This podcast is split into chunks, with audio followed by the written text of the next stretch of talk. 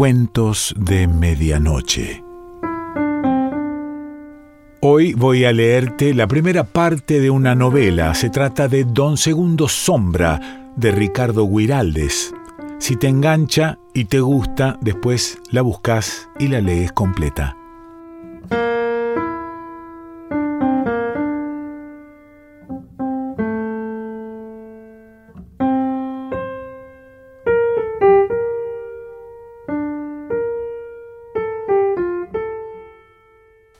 En las afueras del pueblo, a unas diez cuadras de la plaza céntrica, el puente viejo tiende su arco sobre el río, uniendo las quintas al campo tranquilo.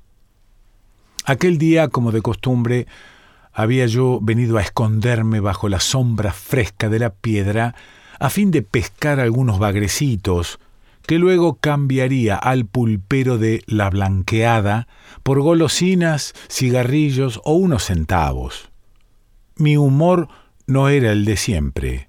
Me sentía hosco, huraño, y no había querido avisar a mis habituales compañeros de huelga y baño, porque prefería no sonreír a nadie ni repetir las chuscadas de uso.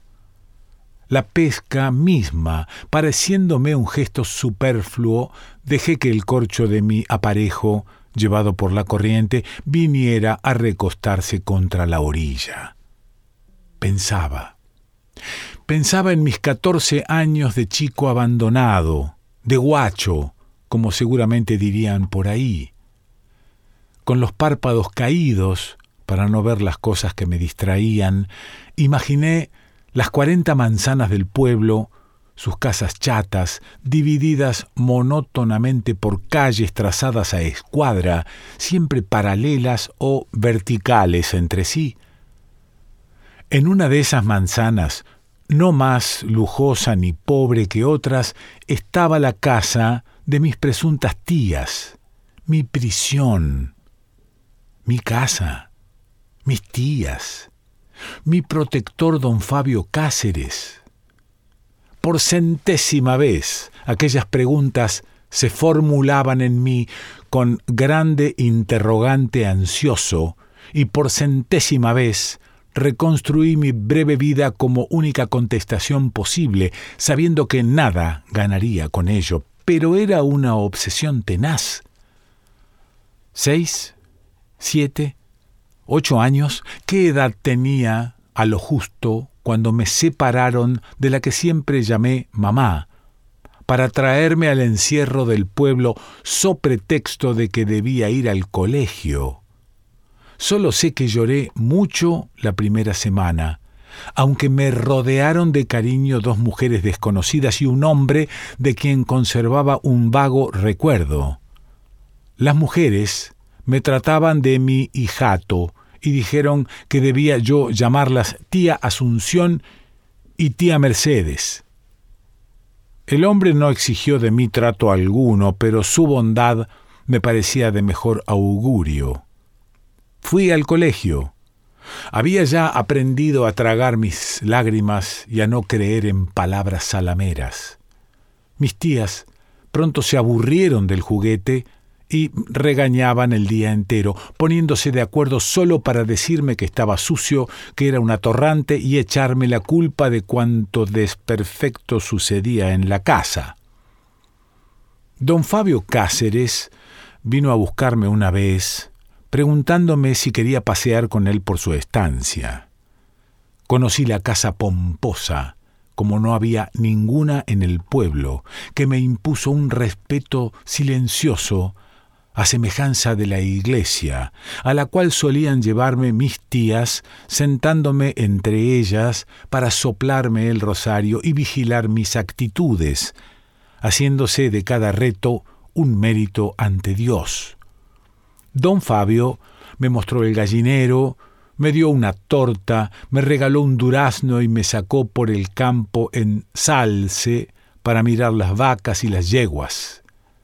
De vuelta al pueblo conservé un luminoso recuerdo de aquel paseo y lloré, porque vi el puesto en que me había criado y la figura de mamá siempre ocupada en algún trabajo mientras yo rondaba la cocina o pataleaba en un charco. Dos o tres veces más vino don Fabio a buscarme y así concluyó el primer año.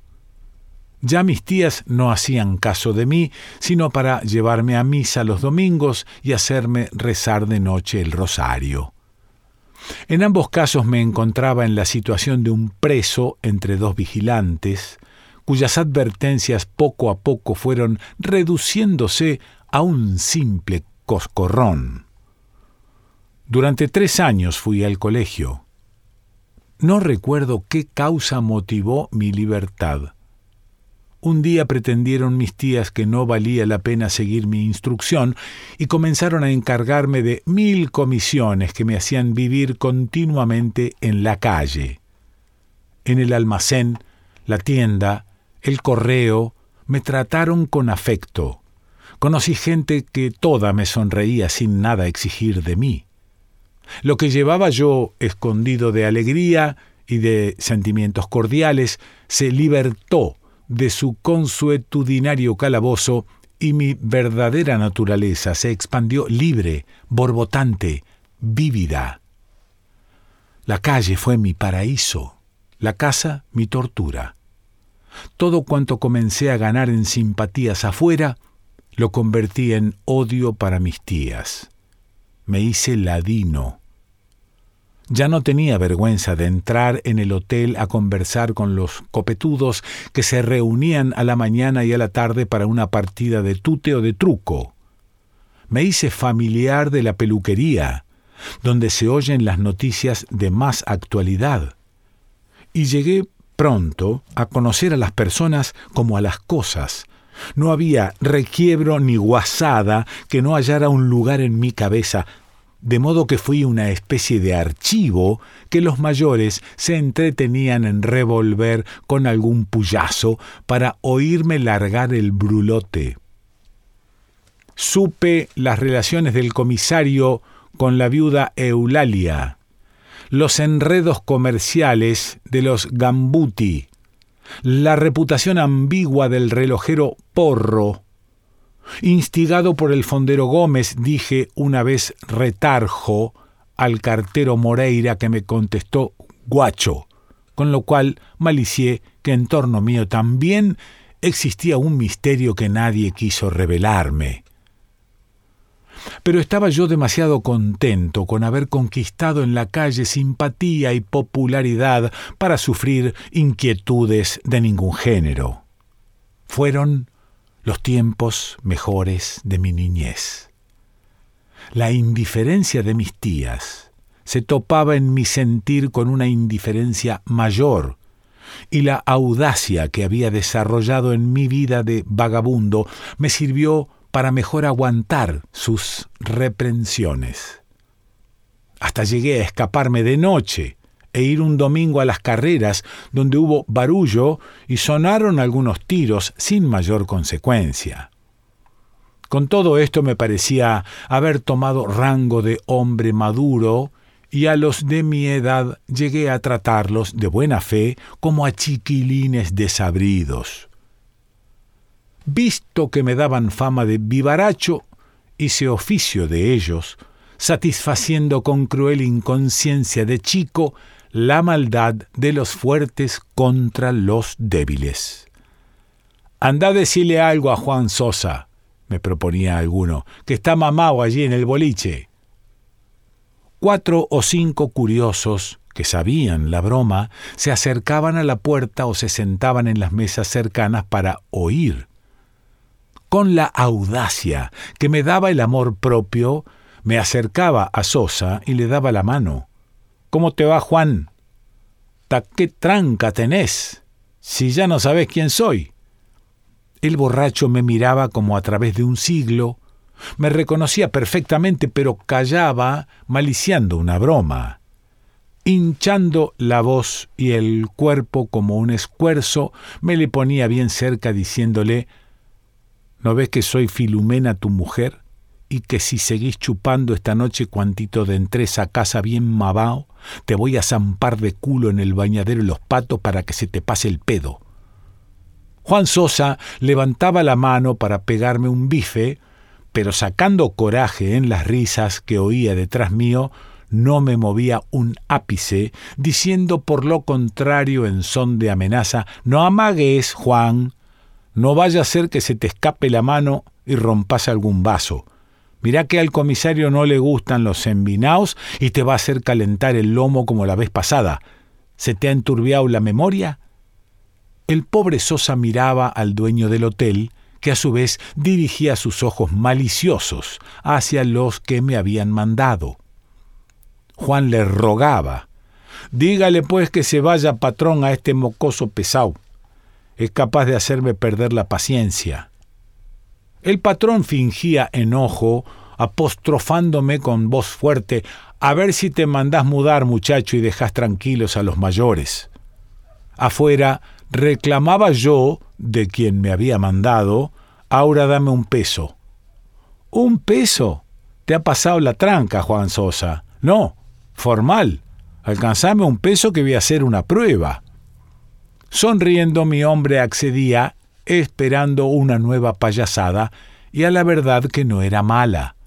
Porque entonces tomaba yo un tono protector, diciendo a dos o tres de entremos muchachos a tomar cerveza, yo pago.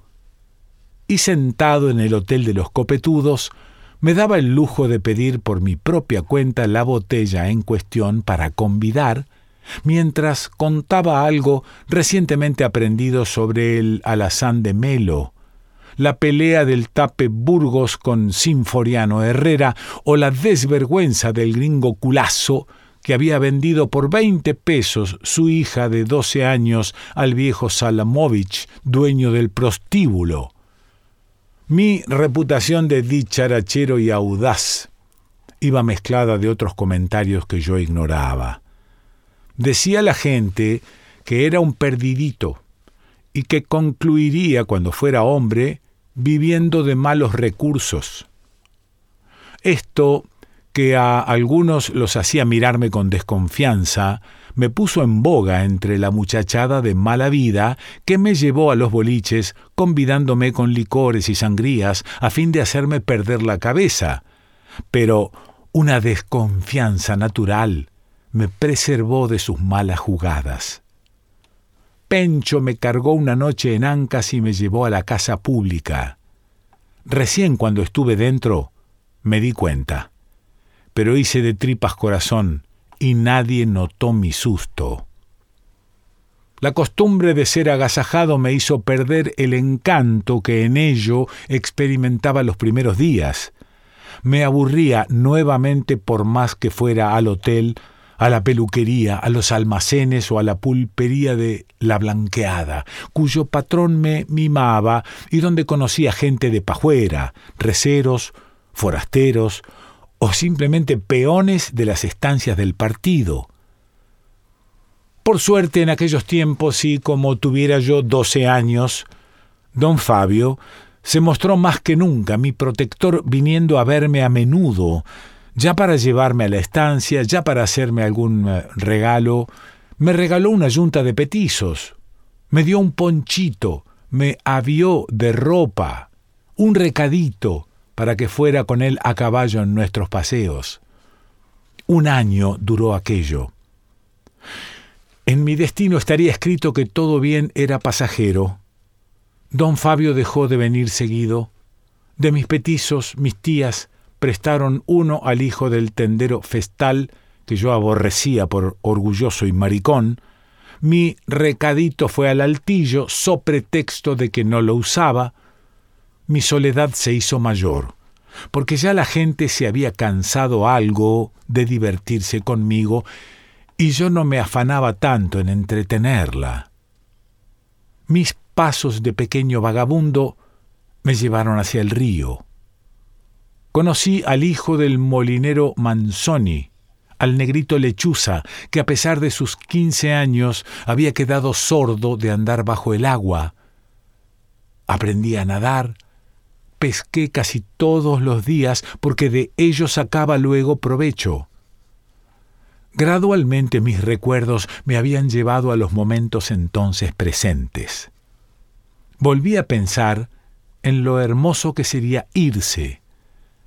Pero esa misma idea se desvanecía en la tarde, en cuyo silencio el crepúsculo comenzaba a suspender sus primeras sombras. El barro de las orillas y las barrancas se habían vuelto de color violeta. Las toscas costeras exhalaban como un resplandor de metal. Las aguas del río se hicieron frías a mis ojos y los reflejos de las cosas en la superficie serenada tenían más color que las cosas mismas. El cielo se alejaba. Se mudaban los tintes áureos de las nubes en rojos. Los rojos eran pardos. Junto a mí tomé mi sarta de bagrecitos duros para morir, que aún coleaban en la desesperación de su asfixia lenta, y envolviendo el hilo de mi aparejo en la caña, clavando el anzuelo en el corcho, dirigí mi andar hacia el pueblo, en el que comenzaban a titilar las primeras luces. Sobre el tendido caserío bajo, la noche iba dando importancia al viejo campanario de la iglesia. Sin apuros, la caña de pescar al hombro, zarandeando mis pequeñas víctimas, me dirigí al pueblo. La calle estaba aún anegada por un reciente aguacero y tenía yo que caminar cautelosamente para no sumirme en el barro que se adhería con tenacidad a mis alpargatas, amenazando dejarme descalzo. Sin pensamientos, seguí la pequeña huella que, vecina a los cercos de Sinacina, Espinillo o Tuna, iba buscando las lomitas como las liebres para correr por lo parejo. El callejón delante mío se tendía oscuro. El cielo, a un zarco de crepúsculo, se reflejaba en los charcos de forma irregular o en el agua guardada por las profundas huellas de alguna carreta, en cuyo surco tomaba aspecto de acero cuidadosamente recortado. Había ya entrado al área de las quintas, en las cuales la hora iba despertando la desconfianza de los perros.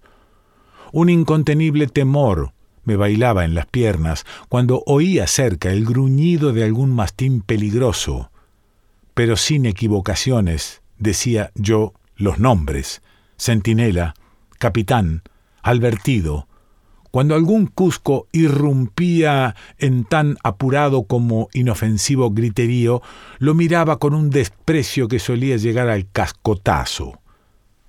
Pasé al lado del cementerio y un conocido resquemor me castigó la médula, irradiando su pálido escalofrío hasta mis pantorrillas y antebrazos.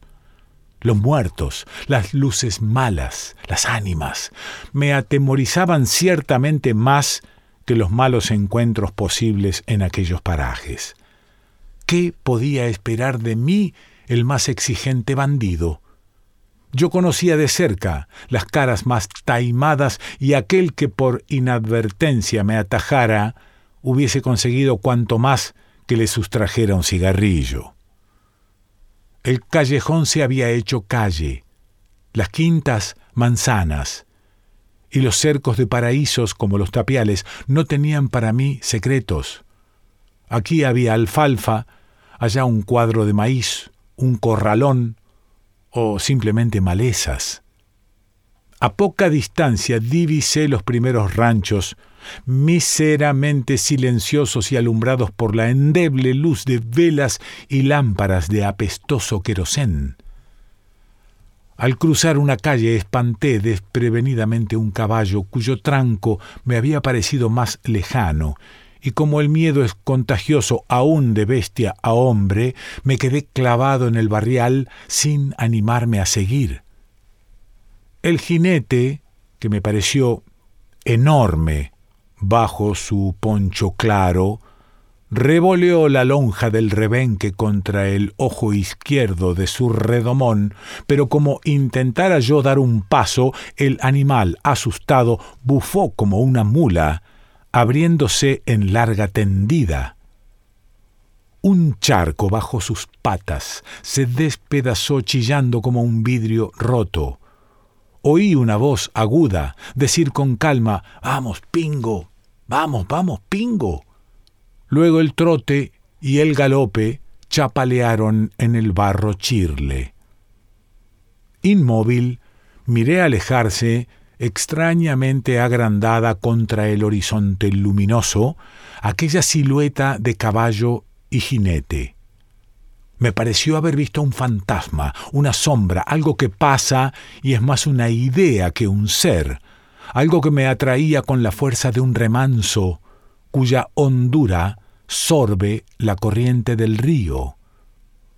Con mi visión dentro, alcancé las primeras veredas sobre las cuales mis pasos pudieron apurarse.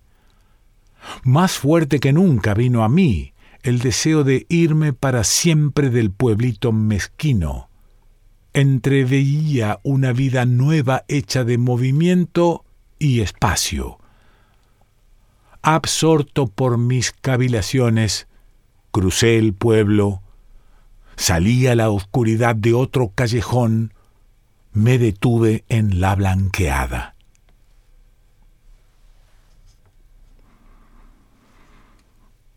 Esto que acabo de leerte es eh, la primera parte de Don Segundo Sombra de Ricardo Guiraldes. Bueno, si te enganchó, búscala y léela completa.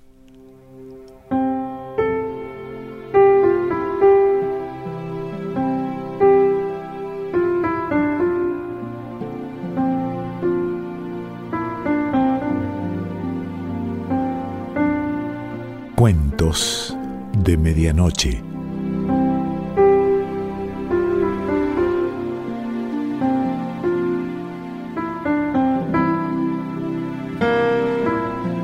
Selección Pancho Mondino. Idea y lectura Quique Pessoa.